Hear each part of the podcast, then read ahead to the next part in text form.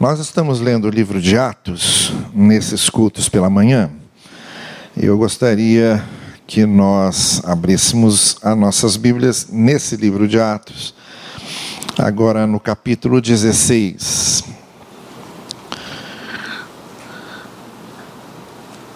Não estamos fazendo uma leitura cronológica, isto é, não estamos seguindo os capítulos exatamente de forma cronológica, do primeiro até o final mas estamos destacando alguns textos representativos do livro de Atos, e muito especialmente no propósito de nós identificarmos os princípios os valores que este livro nos passa.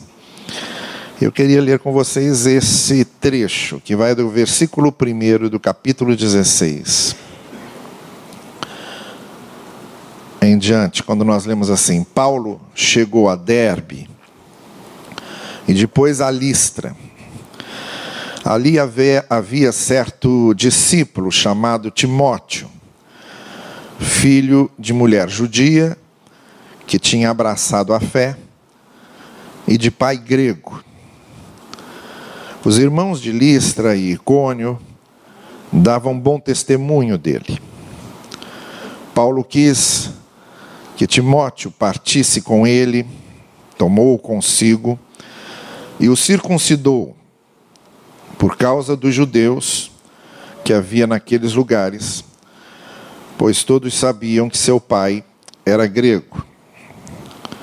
Ao passarem pelas cidades, transmitiam-lhes as decisões tomadas pelos apóstolos e anciãos em Jerusalém, para que as observassem. Assim, as igrejas se consolidavam na fé e cresciam em número em cada dia. Tendo sido impedidos pelo Espírito Santo de anunciar a palavra na Ásia, eles atravessaram a Frígia e a região da Galácia. Quando chegaram ao limite da Mísia, Tentaram entrar na Bitínia, mas o Espírito de Jesus não o permitiu. Então atravessaram a Mísia e desceram a Troade. Durante a noite, Paulo teve uma visão. Apareceu-lhe um macedônio de pé, que lhe rogava: Vem para a Macedônia e ajuda-nos. Assim que teve a visão, Imediatamente procuramos partir para a Macedônia, convencidos de que Deus nos havia chamado para anunciar-lhes o Evangelho.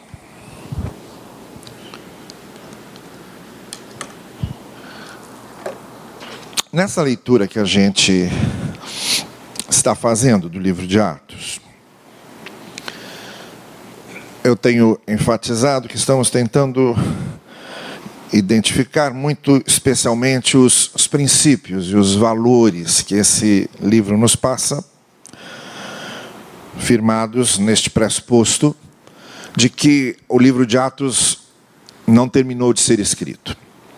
Nós somos a igreja e a igreja ainda que é personagem de destaque desse livro de Atos. O livro de Atos foi escrito para mostrar como a igreja crescia e se firmava Bem, a igreja ainda somos nós e continuamos agindo e continuamos cumprindo a missão que foi dada aos apóstolos, inicialmente, muito especialmente como este livro de Atos apresenta.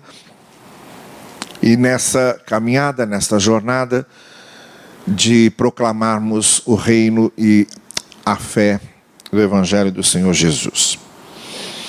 E por que ainda estamos escrevendo este livro, mas estamos num outro mundo, num outro tempo, numa outra circunstância. Nós estamos extraindo deste livro esses princípios que permanecem.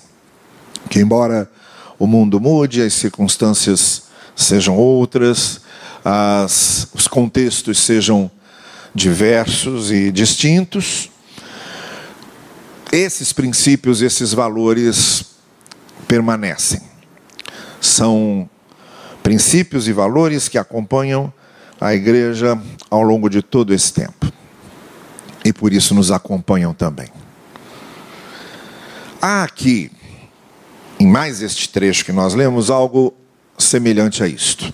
Ou seja, há aqui algumas coisas que nós não podemos deixar de perceber e de tentar trazer para os nossos dias e ver como se aplicaria hoje.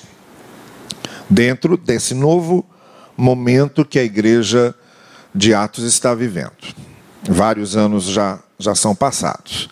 Quando a gente vira uma página de Atos, a gente, quando vai lendo o livro de Atos, a impressão que dá é que tudo aquilo foi acontecendo assim, seguidinho, uma coisa após a outra. Não.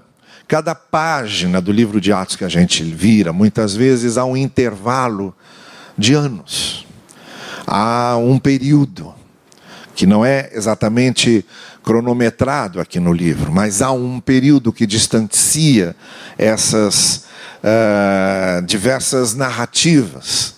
O apóstolo Paulo, por exemplo, que a partir do capítulo 9, capítulo 11, começa a ser uh, o novo protagonista do livro de Atos, até então, uh, toda a protagonização do livro de Atos está em torno de Pedro.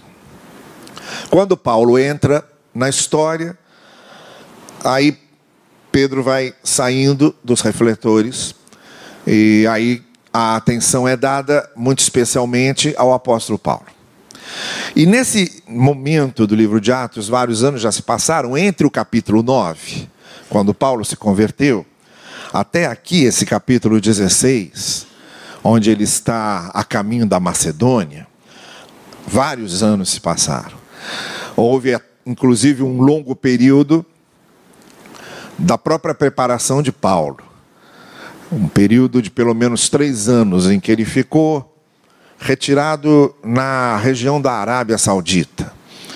E não sabemos de que forma esses três anos se passaram lá para ele ou de que maneira mais específica houve uma preparação especial. O que sabemos é o seguinte: o Paulo que sai da estrada de Damasco e o Paulo que chega em Antioquia para ser enviado como missionário é um homem completamente diferente. E amadurecido na fé e conhecedor da mensagem do Evangelho, e se tornará o grande sistematizador de tudo aquilo que o Senhor Jesus deixou aos seus apóstolos e a maneira como os apóstolos transmitiam isso, inicialmente de forma verbal, para depois então registrarem. Paulo vai ser o sistematizador daquilo tudo e vai criar expressões que vão se tornar expressões clássicas, que não eram expressões originais dos evangelhos. A justificação pela fé, por exemplo, é uma expressão clássica de Paulo. Estar em Cristo é outra expressão clássica de Paulo. Termos sido adotados como filhos é outra expressão clássica de Paulo, e por assim vai. Então é claro que este momento do livro de Atos, este momento em que Paulo aparece na história, é um outro momento da igreja. E muito especialmente é o momento em que eles fecharam o que foi a grande primeira divisão ideológica uh, da igreja cristã. Ou mesmo divisão teológica da igreja dos primeiros dias. A questão de se saber se Deus veio apenas para os judeus e se só os judeus é que deveriam receber a mensagem do evangelho ou se veio para todo mundo. Isto para nós é um assunto hoje muito tranquilo, muito passivo. Mas esta questão de que se os gentios deviam ouvir o evangelho e se a igreja de Cristo devia ser formada por gentios ou não judeus, foi uma questão de, de um período longo de debates e de reflexão da igreja. Esse capítulo 16 vem logo depois do capítulo 15. Ora, você deve estar pensando, que informação mais estúpida é essa? Este pregador, de certo, está sem conteúdo para pregar e vem com essa conversa. Bom, estou dizendo que o 16 vem depois do 15 por uma razão muito óbvia. Porque o capítulo 15 é a descrição da tal da assembleia que foi realizada em Jerusalém para definir esse assunto. Em que chegam os judaizantes, cristãos judaizantes, ou os cristãos que vieram do judaísmo e que, de certa forma, estavam querendo manter a pregação em torno de Jerusalém, ou o foco da igreja em torno de Jerusalém, e o grupo daqueles que estavam vendo o que estava acontecendo em outros lugares, muito especialmente em Antioquia, onde o Espírito de Deus havia sido derramado sobre aqueles moradores de Antioquia que se converteram, como tinha sido derramado sobre os cristãos em Atos 2, por exemplo. E eles ficaram admirados de ver que o Espírito também era derramado sobre gentios. E aí isso criou um impasse, o que vamos fazer? Então se reúnem no capítulo 15. E ali chegam a algumas definições. E a principal definição é que se deu liberdade para que a igreja de Antioquia pudesse continuar operando sem interferências diretas de Jerusalém, resguardados algumas coisas que deveriam ser evitadas para não aprofundar certas divisões, como por exemplo, a estilo de vida um pouco menos ortodoxo que talvez escandalizasse alguns judeus no contexto dos gentios. Mas de maneira geral, a igreja acertou essas arestas. E quando nós chegamos ao capítulo 16, essa questão está, pelo menos teoricamente, resolvida. Isto também acontece muito em igreja. As questões são teoricamente resolvidas no nível das decisões gerais, mas nem sempre permanecem resolvidas no nível da compreensão individual. Então, embora a igreja tivesse numa decisão geral resolvido que os gentios sim também eram alvos do evangelho e fariam parte da igreja e deveriam ser considerados irmãos em Cristo como qualquer outro judeu que aceitasse Jesus como Messias. No nível individual, no plano individual, as coisas não são tão simples assim. A resistência do apóstolo Pedro, por exemplo, permanece no capítulo 10 e parece permanecer ainda até o tempo em que a carta aos Gálatas foi escrita. Quando Paulo e Pedro tiveram um debate fervoroso sobre posturas que o apóstolo Pedro continuava tomando em referência aos gentios. Então, nem sempre, quando as coisas parecem resolvidas teoricamente, elas estão na questão da experiência cotidiana.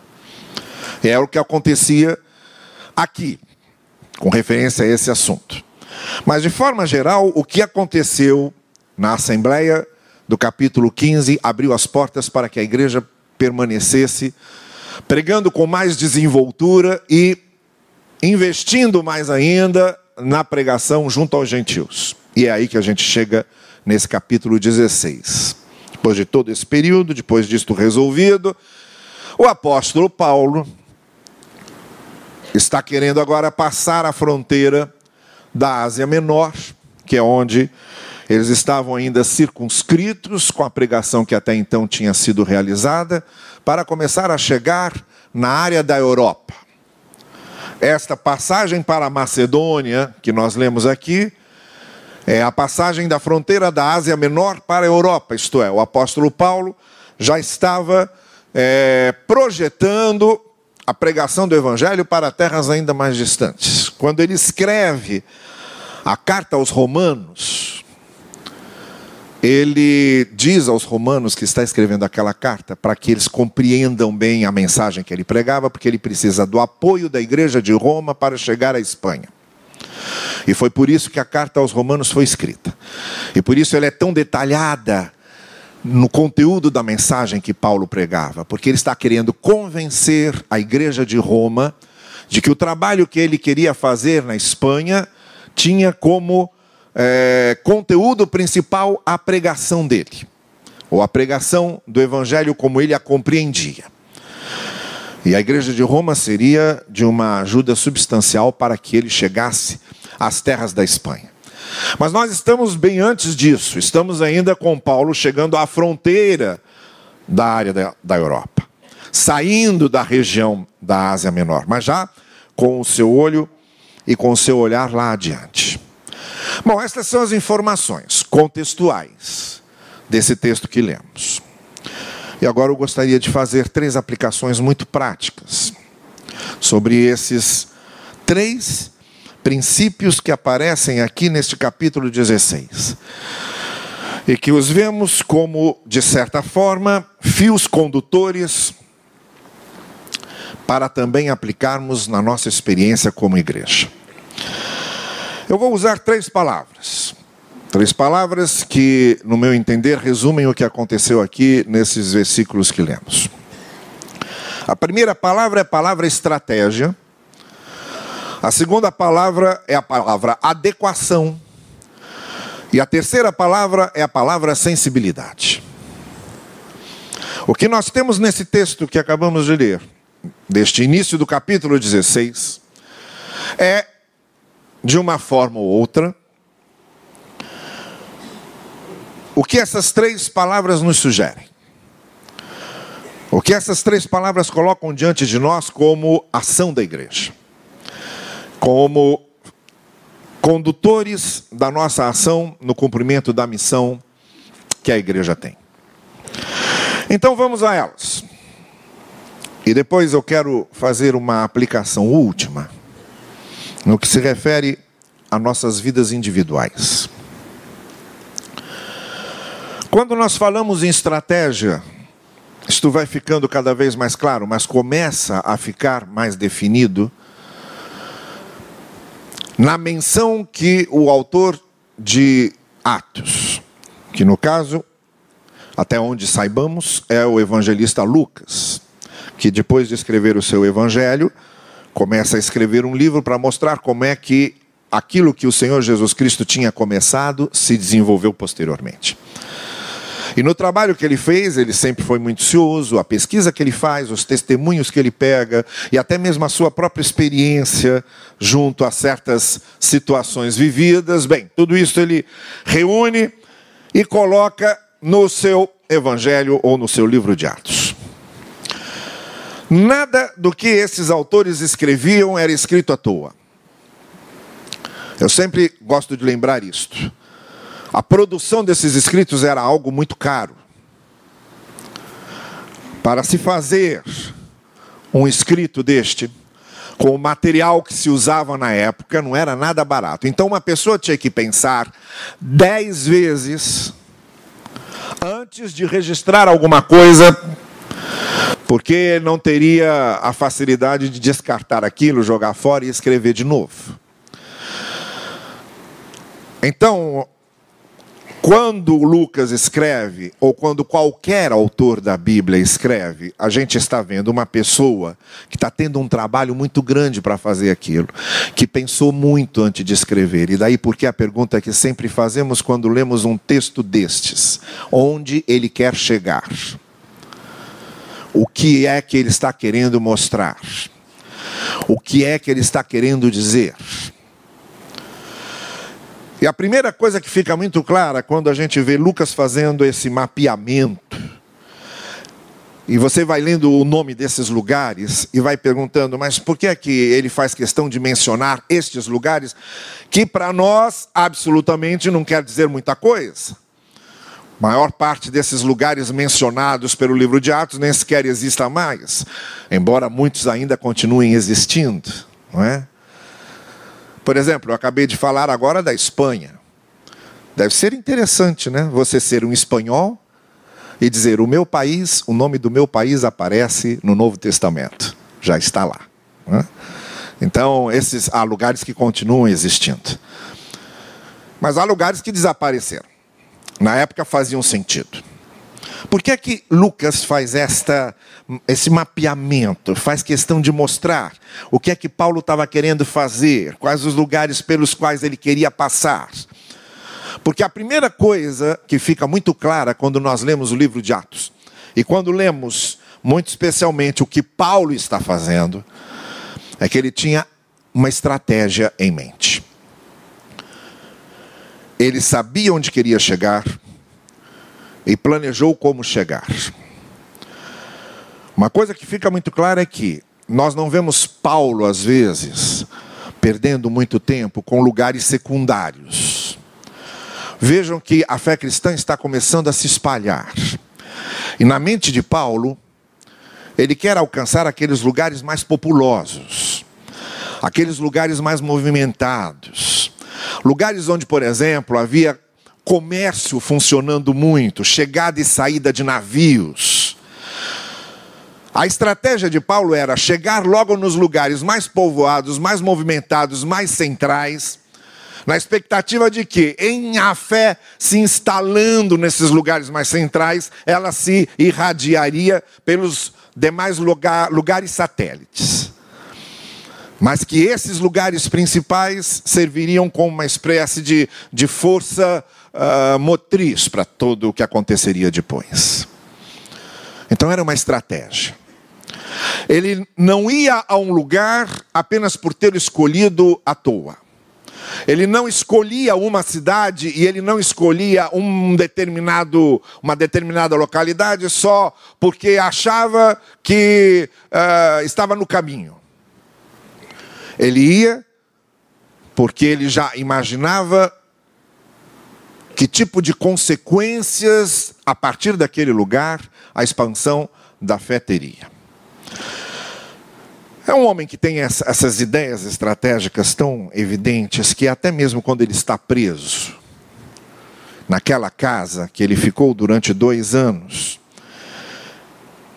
o tempo que ele fica ali, e quando ele diz em, em, em Filipos que até nas suas cadeias ele tem conseguido testemunhar do Evangelho, vocês imaginem os soldados romanos que passaram por Paulo naquele período em que esteve preso.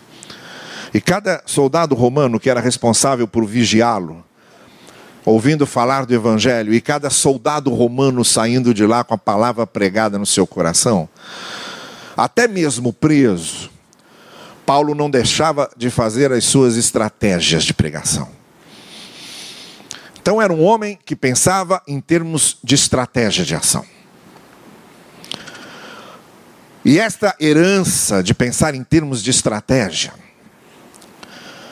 fica como uma lição, porque muitas vezes temos a tendência de espiritualizar todas as coisas e de achar que porque é a igreja e porque Deus está nos conduzindo, as coisas devem seguir de acordo com a vontade de Deus. Uh, o que aconteceu, aconteceu, o que não aconteceu, não acontece. E aí, dessa forma, é que nós nos lembramos que não. Mesmo a igreja sendo corpo de Cristo, mesmo o Espírito de Deus conduzindo a igreja, esses líderes tiveram as suas estratégias, esses missionários tiveram as suas estratégias, estas igrejas tiveram as suas estratégias. Souberam se posicionar e aproveitar as condições do seu tempo. Isto é uma primeira coisa que fica muito clara. A segunda palavra é a palavra adequação.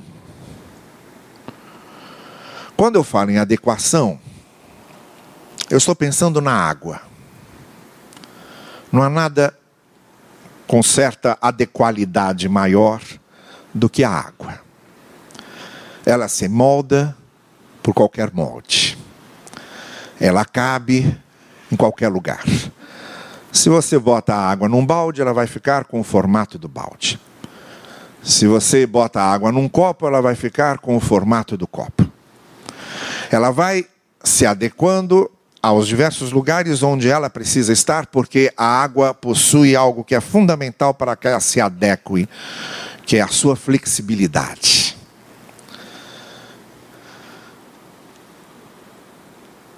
Ela é flexível para se adaptar e se adequar e assim permanecer. Há uma situação que às vezes pode passar despercebida aos nossos olhos, mas é bom nós atentarmos para ela. É o fato de Paulo fazer referência a Timóteo. É aquele mesmo Timóteo para quem ele escreve aquelas duas cartas anos depois. Timóteo diz este breve perfil biográfico dele, era filho de uma judia, fiel à sua fé, e de um pai grego. Temos aqui um casamento misto de um judeu com de uma judia com um grego, que não devia ser nada comum, que deve sim ter chamado bastante a atenção.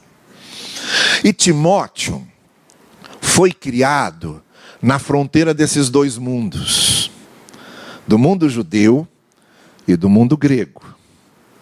Conhecendo bem a mentalidade judaica e conhecendo bem a mentalidade grega.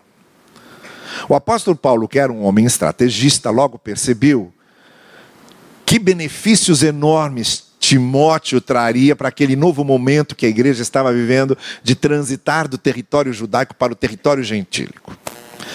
Mas mais ainda, o texto diz que quando Timóteo vem trabalhar com Paulo, Timóteo não era circuncidado, que é o ritual dos judeus para marcarem os meninos. Provavelmente porque o seu pai grego não via nenhuma importância nisso e nunca circuncidou seu filho. A gente pode até imaginar a sua mãe judia tentando, quem sabe convencê-lo. E ele dizendo: Não, não vejo nenhuma importância nisso. Então não circuncidou seu filho.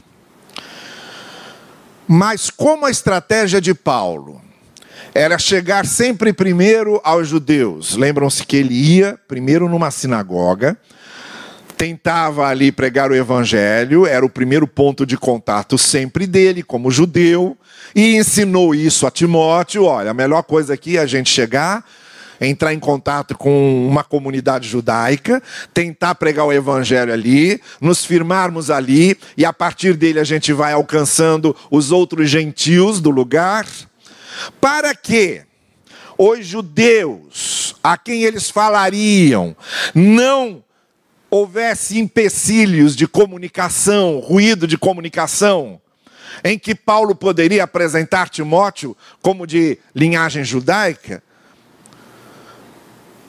e de repente era um judeu que não era circuncidado.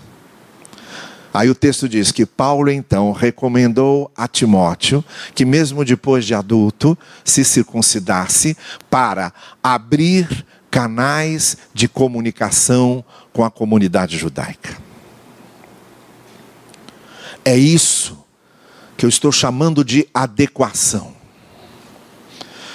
É isso que eu estou chamando de flexibilidade da igreja. Em que a igreja está preparada para adequar a sua forma de trabalho, para evitar os ruídos de comunicação. Ver aquelas pessoas a quem ela quer chegar e adequar a sua apresentação, a sua maneira de se exprimir, a sua maneira de se comunicar para chegar àqueles a quem ela quer chegar. Durante muito tempo, missões era feita uh, no estilo da aldeia inglesa. Os missionários ingleses chegavam num determinado lugar, traziam um nativo para dentro da aldeia inglesa, aculturavam esse nativo, tornavam esse nativo primeiro um inglês, ensinavam inglês para ele, ensinavam a cultura inglesa para ele, e depois aí é que iam falar do evangelho, quando ele já estivesse devidamente aculturado. Quem mudou isso foi William Barclay, que quando quis chegar à Índia, olhou para o mapa, viu os nativos a quem ele queria chegar, e aí planejou toda uma estratégia de alcance e uma, uma adequação de alcance. Quando as suas regras, e aí por isso que Kerry é chamado de o pai das missões modernas, quando a sua estratégia era, primeiro, o missionário aprender a língua daquele povo a quem ele quer se comunicar. Não é o povo que tem que aprender a língua do missionário, é o missionário que tem que aprender a língua do povo. Depois, o missionário se adequar à cultura do povo. O povo precisa sentir que o missionário está casado com a cultura deles. E depois de perfeitamente adequado ao povo ao quem quer alcançar, então ele prega o evangelho. Isso mudou o caráter de missões no mundo. Essa ideia de missões transculturais, a partir do que William Carey planejou e do que ele botou em execução, muda completamente a filosofia de missões. Mas isso vem lá de Paulo. A adequação. E a terceira palavra é a palavra sensibilidade. Tinha estratégia, sim. Tinha adequação, sim. Mas também tinha sensibilidade para captar as orientações de Deus. Por isso que nesse mesmo texto, em que Paulo fala da sua estratégia, em que Paulo fala da necessidade da adequação, ele também mostra como estava sensível aquilo que o Espírito de Deus ia mostrando a ele. Há pelo menos dois lugares aqui para os quais ele estava se encaminhando e sentiu claramente que não devia ir para lá. Sentiu claramente que o Espírito Santo estava mudando a, os seus planos iniciais. O que eu gosto muito especialmente nesse texto é que, quando Paulo já tinha tudo planejado, houve alguma coisa, no caso do, do anjo que aparece para ele num sonho, é uma. As outras duas coisas a gente não sabe. Provavelmente Deus tenha é, usado as meras circunstâncias mais naturais, sem nenhuma intervenção mais prodigiosa. É até capaz de sim, porque só na questão da Macedônia, que fala do anjo aparecendo, mas as outras duas diz simplesmente que Paulo entendeu que o Espírito de Deus não queria que ele fosse. Então, provavelmente, ele só examinou as circunstâncias, viu as portas fechadas e entendeu que Deus tinha outros planos. Mas, de qualquer forma, apesar de ser uma pessoa muito empenhada em estratégia e em adequação, o apóstolo Paulo não perdia a sensibilidade de captar os sopros do vento. Vento é a palavra como o Antigo Testamento chama o Espírito. E é também como a palavra usada no Novo Testamento para chamar o Espírito. O vento. Paulo aguçou a sua sensibilidade para saber para onde o vento batia, para onde o Espírito encaminhava.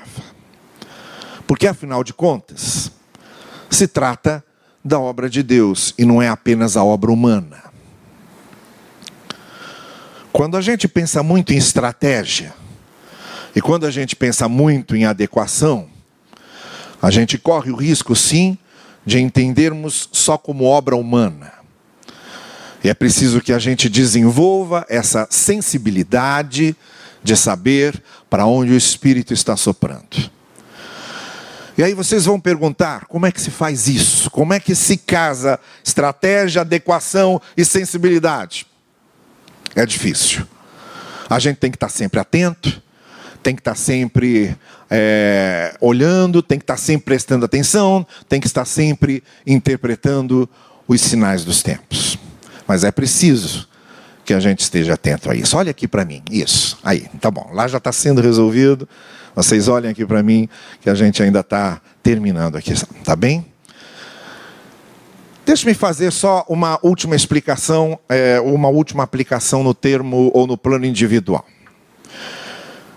Isto tem a ver com a igreja e talvez a regra para a igreja seja o seguinte: façamos tudo como se dependesse apenas de nós. Mas também façamos tudo como se dependesse apenas de Deus. É preciso sempre casar essas duas coisas. A estratégia, a adequação casada com a sensibilidade. Mas deixe-me fazer uma aplicação agora individual. Não para a igreja, mas para as nossas vidas. Ninguém vive sem estratégia, sem adequação e sem sensibilidade. Quando quer viver e ao mesmo tempo fazer a vontade de Deus. Quando nós entendemos que nós estamos aqui neste mundo e que temos uma vida e que essa vida precisa ser vivida.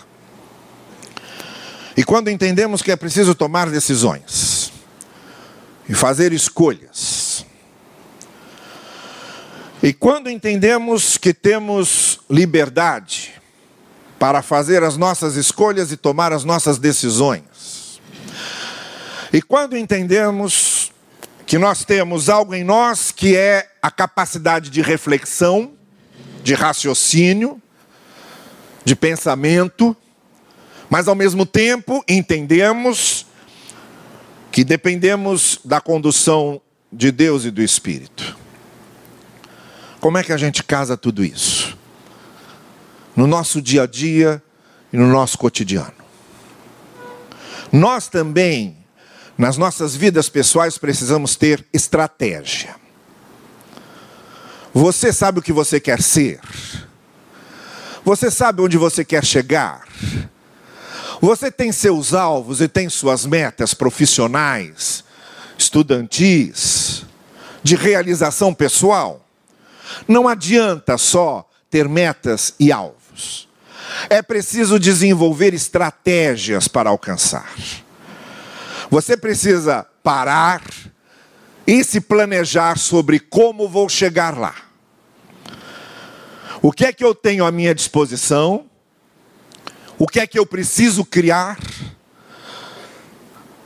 O que é que eu preciso ter e desenvolver para chegar a esta alvo, para chegar a esta meta? Deus nos deu capacidade reflexiva para isso. É responsabilidade nossa sentarmos e pensarmos, pesar prós e contra, raciocinar. Mais do que isso, aprender. Aprender cada vez mais. Aprender o quanto pudermos. Porque quanto mais soubermos, e quanto mais tivermos visão realista do mundo, e de como as coisas acontecem, mais fácil será fazermos as nossas estratégias para chegarmos onde queremos, como pessoas que querem se realizar. Porque simplesmente as coisas não caem do céu. Na nossa vida individual também e pessoal, é importantíssimo que saibamos adequar as coisas. Porque a vida possui surpresas. E por mais às vezes que tenhamos estratégias e por mais que tenhamos alvos, acontece uma coisa conosco que são os imprevistos da vida. Aquilo que não estava no esquema, aquilo que não estava planejado, aquilo que é uma surpresa e que acontece de repente. Nós precisamos também desenvolvermos, como pessoas, essa capacidade de nos adequarmos, essa flexibilidade que faz com que abramos mão de coisas das quais precisamos abrir mão, jogar para fora do barco coisas que nós precisamos jogar para fora do barco para que o barco continue seguindo. Reformular ideias que tínhamos e adaptar nossas ideias. Ninguém conseguirá viver bem sem saber se adequar, sem ter flexibilidade, sem saber se adaptar. Agora, embora estratégia e adequação sejam importantes porque tem a ver com a nossa capacidade de pensar, e tem a ver com a nossa capacidade de refletir. É importantíssimo também que tenhamos sensibilidade para com as coisas que aprendemos na palavra e para com a condução que o Espírito de Deus possa dar às nossas vidas e para os sinais que muitas vezes o Senhor vai mostrando. E para isso não tem regra. A única regra para nós aguçarmos a nossa sensibilidade para com referência ao que Deus quer nos mostrar é conhecimento da Sua palavra e comunhão com Ele. A maneira como cada um vai experimentar isto, ou a maneira como a nossa sensibilidade vai captar os direcionamentos dados por Deus, são extremamente subjetivos. Pertence ao universo de cada um na sua experiência com Deus. Pertence a esse somatório do que sabemos da palavra e do quanto estamos abertos a sentir para onde os ventos do Espírito estão nos mandando. Cada um, na sua vivência com o Senhor e no aprofundamento da sua comunhão com o Senhor, quanto mais vai conhecendo a Deus, quanto mais convive com o Senhor, mais vai pegando o jeito de Deus fazer as coisas. É isto que o apóstolo Paulo teve. Não só a estratégia, não só adequação, mas também a sensibilidade.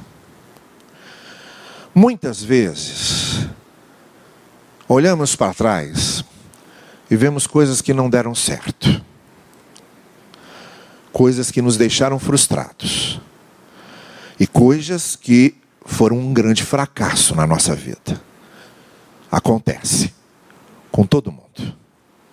Olhar para trás e ver que há lacunas que não foram preenchidas. E carregarmos conosco algumas frustrações de coisas que queríamos e não foram assim. E quando nos avaliamos, precisamos ter coragem suficiente para nos perguntarmos: o que foi que faltou? Ou faltou estratégia? Fomos muito ingênuos, e a própria ingenuidade já é uma falta de estratégia. Fomos despreparados. Fomos impensadamente. Fomos sem reflexão. Faltou estratégia. Faltou o quê? Faltou adequação. Faltou eu ter sido um pouco mais flexível. Faltou eu ter aberto um pouco mais a cabeça para entender melhor as coisas e entender melhor a mudança das coisas. Faltou adequação para abrir mão de certos jeitos de ser que me são próprios para readaptar esses meus jeitos de ser a novos desafios e a novas circunstâncias.